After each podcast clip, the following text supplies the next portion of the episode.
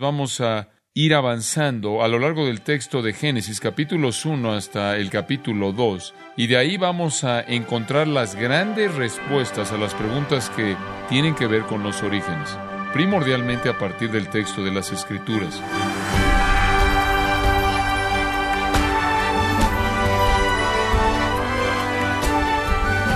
Gracias por acompañarnos en Gracia a vosotros. La serie por iniciar es uno de los estudios más populares que John MacArthur ha predicado conforme celebramos los 50 años de ministerio precisamente de John MacArthur, que dice la Biblia acerca de la creación del universo, cómo se compara la teoría de la evolución con el modelo bíblico.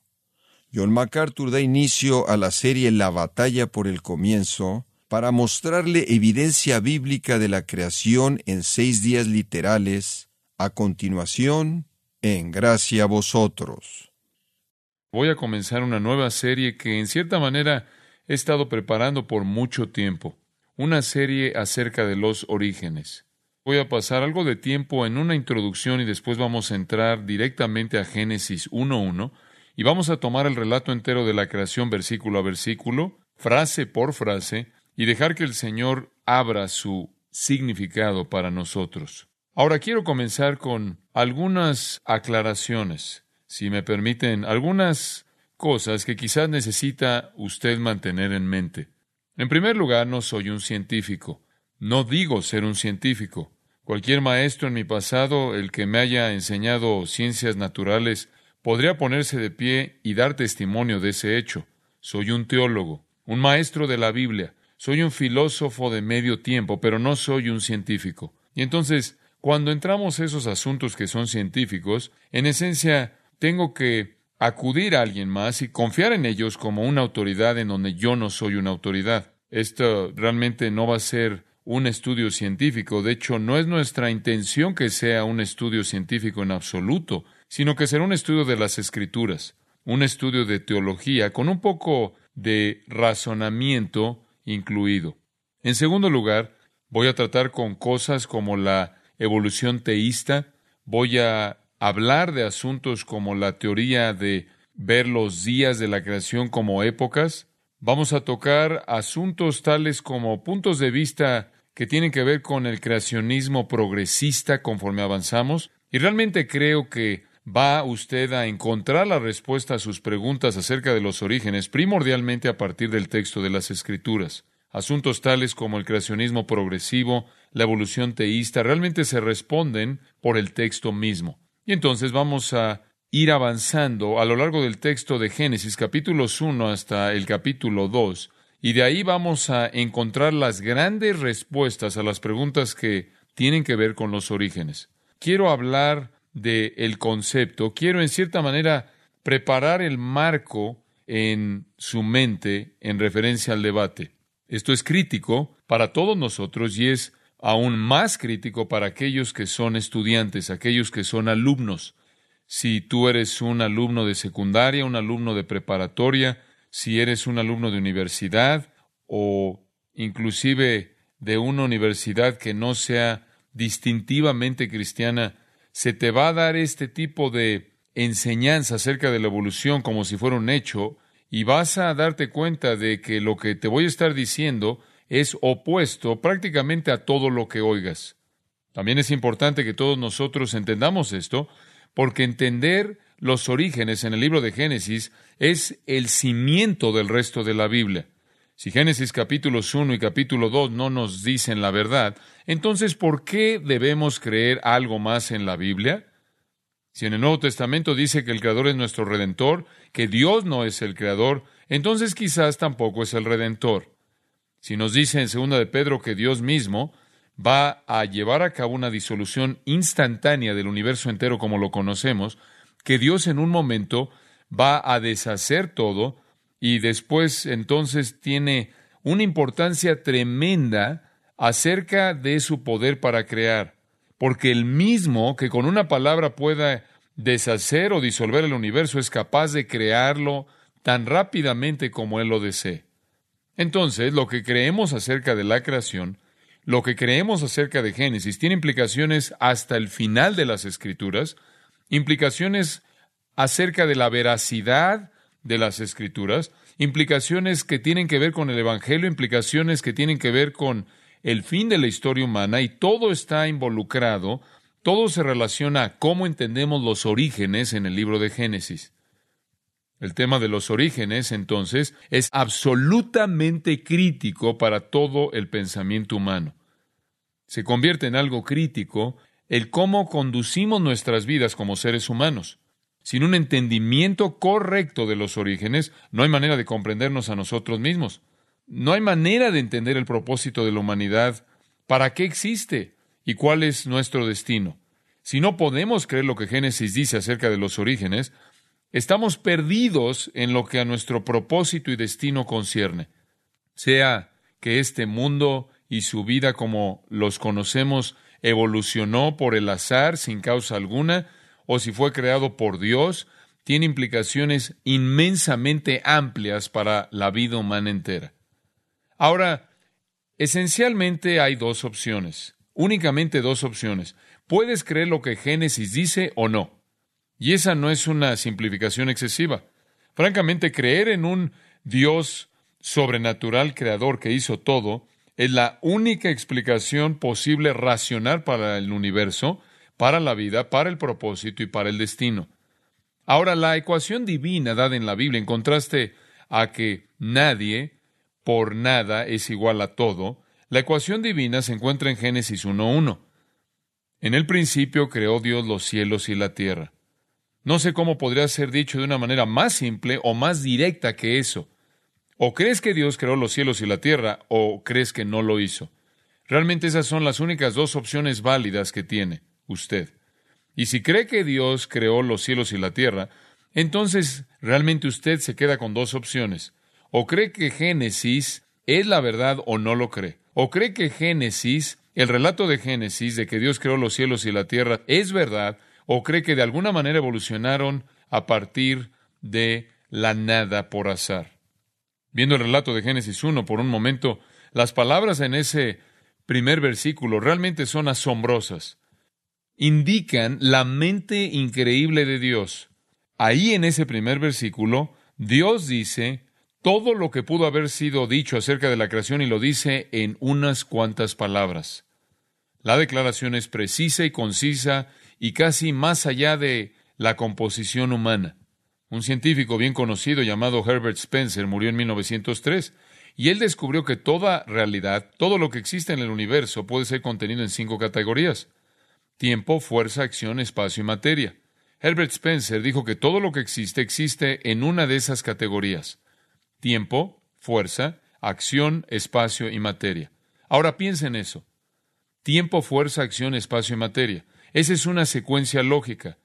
Y con eso en su mente escuche Génesis 1.1. En el principio, eso es tiempo, Dios, eso es fuerza, creó, eso es acción, los cielos, eso es espacio, y la tierra, eso es materia. Todo lo que podía haber sido dicho acerca de todo lo que existe es dicho en ese primer versículo. Ahora, o lo cree o no lo cree. O cree que ese versículo es preciso, es correcto y Dios es la fuerza, o cree que Dios no es la fuerza que creó todo. Y entonces se queda con el azar o la coincidencia. Sea que el mundo fue creado por Dios o evolucionó por el azar, sin causa, ha sido debatido por mucho tiempo. Ha sido debatido desde Darwin. Pero el debate se reduce a esto. O crees la Biblia o no la crees.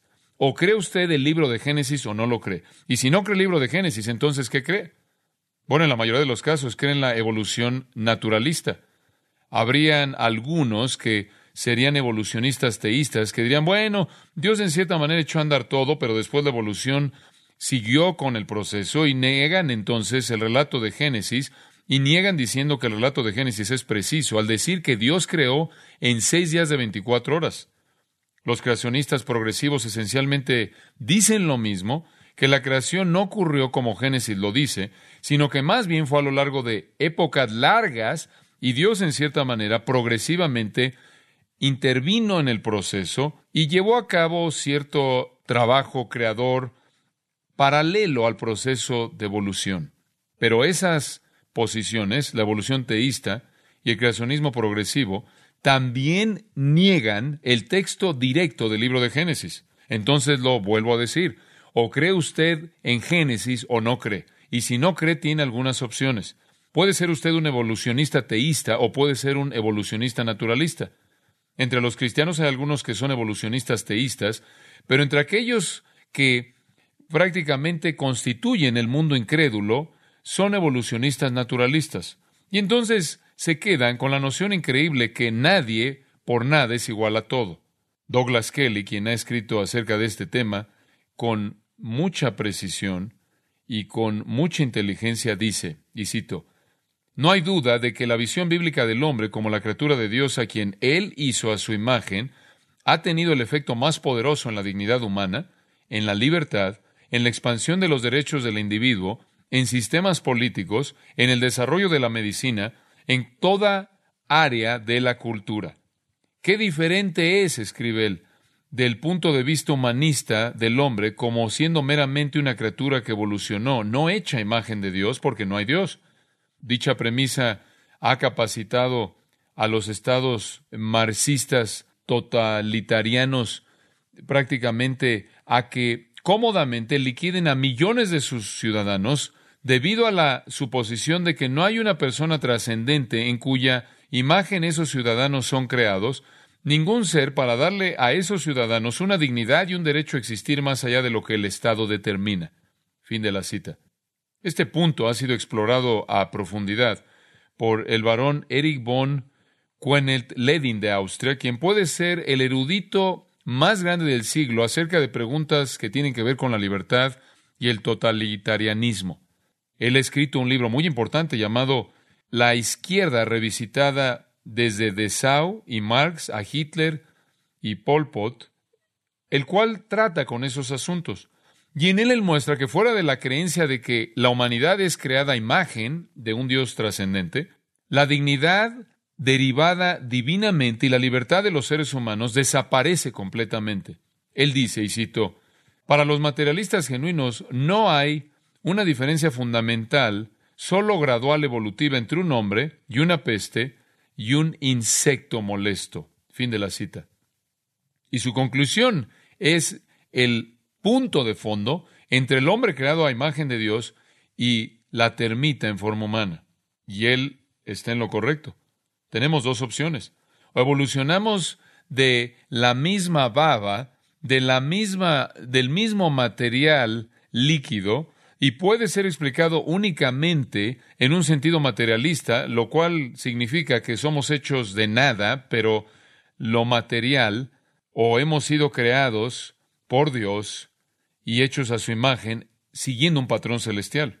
Y el debate no es solo biológico, eso es lo que estoy tratando de decir, no solo es biológico, sino que es moral y espiritual.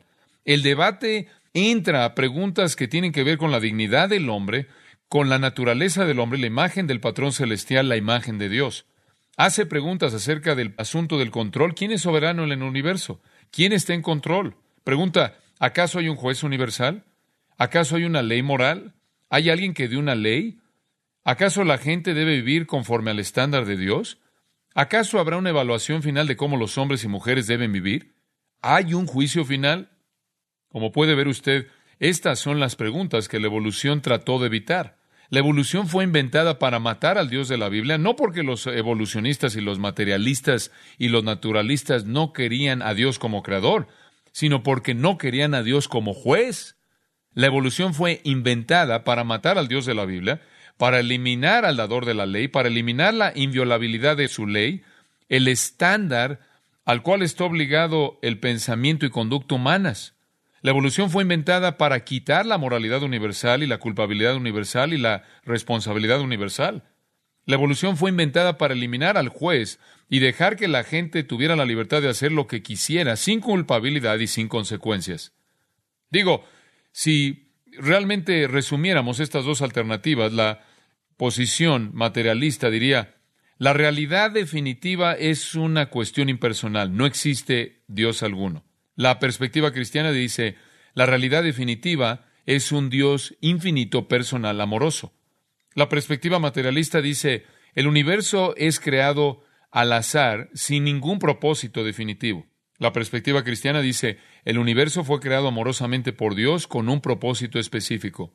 La perspectiva materialista dice, el hombre es el producto del tiempo impersonal más el azar más la materia. Como resultado, ningún hombre tiene valor eterno, dignidad, ni significado alguno fuera de aquello que es derivado de manera subjetiva. La perspectiva cristiana dice, el hombre fue creado por Dios a su imagen y es amado por Dios. Debido a esto, todos los hombres reciben o tienen valor eterno y dignidad. Su valor no está derivado en últimas de sí mismos, sino de la fuente que trasciende a estos hombres, Dios mismo. La perspectiva materialista de la moralidad dice, la moralidad es definida por todo individuo de acuerdo con sus propias perspectivas e intereses. La moralidad en últimas es relativa, porque toda persona es la autoridad final para sus propias perspectivas. La perspectiva cristiana dice, la moralidad es definida por Dios y es inmutable porque está basada en la naturaleza santa e incambiable de Dios. La perspectiva materialista dice esto acerca de la vida después de la muerte. La vida después de la muerte trae aniquilación eterna o extinción personal para toda persona. La perspectiva cristiana dice, la vida después de la muerte involucra o la vida eterna con Dios o la separación eterna de Él, o las glorias del cielo o los terrores del infierno. Ahora, permítame decirle algo. Cualquiera de esas dos perspectivas que usted adopte no es un asunto secundario, es un asunto primario, no solo para la ciencia, sino para la teología. ¿Cómo es posible que la perspectiva cristiana vea esos asuntos como cosas secundarias? Ese es el cimiento de toda verdad. Francis Schaeffer, el apologista, dijo, y cito, si él tuviera una hora, ¿qué pasar con una persona en un avión? Una persona que no conociera al Señor, él pasaría los primeros 55 minutos hablándole al hombre de que fue creado imagen de Dios y los últimos cinco minutos presentándole el Evangelio de salvación que podría restaurar al hombre a esa imagen original. Fin de la cita. El cristianismo no comienza con aceptar a Jesucristo como Salvador. El cristianismo comienza en Génesis 1.1. Dios creó los cielos y la tierra con el propósito y destino que Él mismo había determinado. Entender y creer la doctrina de la creación en el libro de Génesis es el cimiento para aceptar, mucha atención, escuche con cuidado, para aceptar que la Santa Biblia debe ser tomada seriamente cuando le habla al mundo real. La gente dice, bueno, el libro de Génesis es mito y leyenda y fantasía y alegoría y tradición. ¿Realmente no habla de los hechos reales al mundo real? Claro que sí. La palabra de Dios debe ser tomada seriamente cuando le habla al mundo real en cualquier tema y en todo tema. Si evitamos enfrentar lo que la Biblia dice acerca de la creación y el universo material, entonces hay una tendencia para que nuestra religión esté desconectada del mundo real. Hay una tendencia a colocar las escrituras en alguna categoría mística, a colocar al cristianismo en algún closet atrás de un vitral, como Douglas Kelly lo declara, que no impacta en el mundo del espacio y tiempo.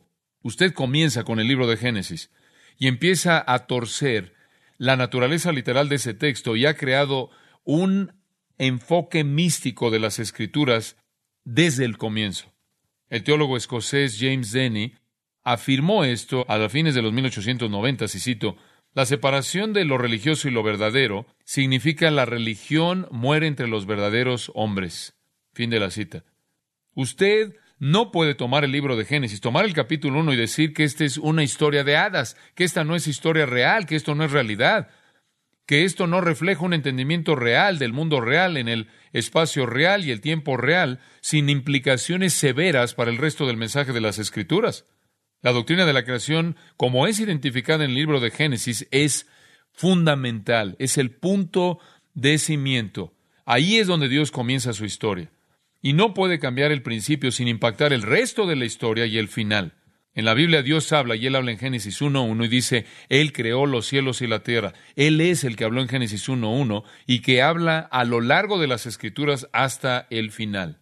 Cuando usted cambia o tuerce Génesis 1, cuando usted altera Génesis 1, está alterando la palabra del Dios vivo y está tomando el relato divino de la creación real en espacio real y tiempo real y usted está diciendo, no es correcto, no es legítimo, no es la verdad. Y ese es un ataque serio y quita las escrituras de la realidad y divorcia la religión, la verdadera religión de la realidad. Eso es severo. A la evolución le encantaría hacer eso. Le encantaría deshacer a Dios. Le encantaría matar a Dios. Le encantaría quitarle a las escrituras su veracidad. Quiere rechazar a Dios como el dador de la ley, juez, salvador. Quiere destruir la dignidad del hombre como alguien creado a imagen de Dios. Y eso llega a ser bastante ridículo, ¿no es cierto? De acuerdo con la evolución, el hombre está mejor cuantitativamente hablando que los animales. Esto es que él tiene algunas características que los animales no tienen, pero cualitativamente no es mejor. Él tiene un cerebro más grande en términos cuantitativos, pero cualitativamente no fue creado a imagen de Dios. Por lo tanto, está mal desde el punto de vista ético el violar los derechos de otros animales, quienes son nuestros hermanos literales, hablando en términos evolutivos. Y oímos eso el día de hoy, ¿no es cierto? Todo el tiempo. Esa organización llamada PETA, conocida así por sus siglas en inglés, que significa la gente a favor del trato ético de los animales, su director nacional, Ingrid Neubrick, hizo esta declaración famosa, y cito, Una rata es un cerdo y un perro es un niño. Fin de la cita. No hay diferencia.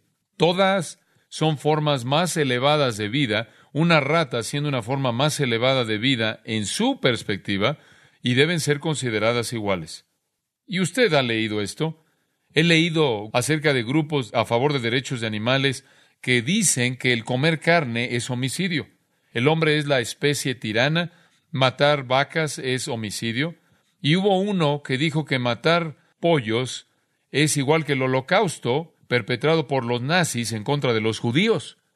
Este tipo de aberración viene porque estas personas realmente creen que el hombre simplemente es el final de una serie evolutiva de ocurrencias al azar que no tiene propósito y no tiene destino y no está hecho a imagen de Dios. Él no tiene ninguna obligación ni dignidad alguna más allá de algún otro animal porque está en esa misma línea del proceso evolutivo. ¿Y sabe usted una cosa? Si la evolución es verdad, no puede discutir con ellos. Solo somos animales. Únicamente evolucionamos. Y su argumento bien puede ser válido. Todos estos promotores de derechos de animales, escribe Marvin Lumeno, quienes se han expresado a sí mismos de manera pública en el tema son evolucionistas. De acuerdo con la evolución, es meramente la suerte que ha hecho posible que el hombre haya evolucionado y que tuviera un cerebro más grande. Si ciertas mutaciones no le hubieran sucedido a nuestros ancestros y en lugar de esto le hubieran sucedido a sus ancestros, a los ancestros de los chimpancés, podríamos estar donde ellos están, en el zoológico, y ellos podrían estar donde nosotros estamos. De esta manera, y cito, no tengo derecho ético para usar mi superioridad alcanzada puramente por la suerte o por el azar, no tengo el derecho de violar los derechos de otros animales que realmente no tuvieron la culpa de no evolucionar con las mismas capacidades que yo. Fin de la cita.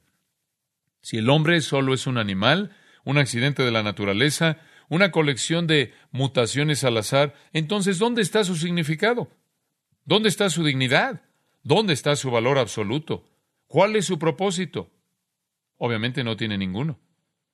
Ahora, lo que la evolución en esencia dice es que a lo largo del tiempo, por el azar, la materia evolucionó hasta convertirse en el universo entero. Jacques Monod, esto es impensable, quien ganó el Premio Nobel de Biología, y en su libro El azar y la necesidad dice lo siguiente, y cito, El hombre está solo en la inmensidad sin sentimiento del universo a partir de la cual él emergió por el azar. Fin de la cita. Este es el biólogo que ganó el premio Nobel. El azar únicamente es la fuente de toda innovación. Solo el azar es la fuente de toda la creación en la biosfera. Él escribe, y cito, el azar puro, absolutamente libre pero ciego, se encuentra en la raíz misma del edificio estupendo de la evolución. Fin de la cita. Entonces Monod dice, simplemente es el azar. El conocido evolucionista J.W. Burrow escribe en su introducción al origen de las especies, y cito, La naturaleza de acuerdo con Darwin, fue el producto de el azar ciego y la lucha ciega y el hombre. Una mutación inteligente en soledad, luchando con los brutos por su sustento. Para algunos, más bien, el sentido de pérdida fue irrevocable, como si un cordón umbilical hubiera sido cortado y los hombres se encontraran a sí mismos como parte de un universo frío, sin pasión alguna. A diferencia de la naturaleza concebida por los griegos, el alumbramiento y la tradición cristiana racionalista, la naturaleza darwiniana no tenía pistas para la conducta humana y no tenía respuestas para los dilemas morales del hombre. Fin de la cita. Digo, el hombre simplemente fue cortado de algún tipo de significado. Él es una mutación inteligente sola, producida a partir del azar. Él es protoplasma que espera convertirse en estiércol. Ahora, esto está bastante lejos de ser creado a imagen de Dios.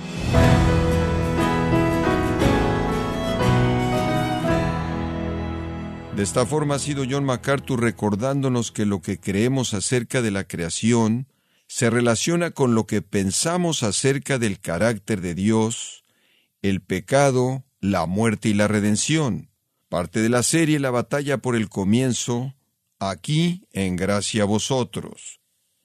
Y quiero recordarle, estimado oyente, que tenemos a su disposición el libro La batalla por el comienzo, escrito por John MacArthur, donde afirma que en Génesis 1 al 3 encontramos el fundamento de todas las doctrinas esenciales de la fe cristiana, y puede adquirirlo en nuestra página en gracia.org o en su librería cristiana más cercana. Y también quiero recordarle que puede descargar todos los sermones de esta serie La batalla por el comienzo, así como todos aquellos que he escuchado en días, semanas o meses anteriores, en gracia.org. Si tiene alguna pregunta o desea conocer más de nuestro ministerio, como son todos los libros del pastor John MacArthur en español o los sermones en CD que también usted puede adquirir, escríbanos y por favor mencione la estación de radio por medio de la cual usted nos escucha en gracia a vosotros. Es importante conocer no solo el país y ciudad de donde usted nos escucha, sino también la radio. Para quienes contactan nuestro ministerio por primera vez, pueden solicitar una copia del mensaje de promoción sin costo alguno, un mensaje por oyente únicamente. Si usted vive en los Estados Unidos o Puerto Rico, escríbanos a Gracia Vosotros, P.O. Box 4000, Panorama City, California 91412 o puede escribirnos a través del siguiente correo electrónico radio arroba Queremos agradecerle su tiempo y sintonía en nombre de John MacArthur y del personal de este organismo e invitarle para que nos acompañe en la próxima edición y así juntos continuar desatando la verdad de Dios un versículo a la vez en gracia a vosotros.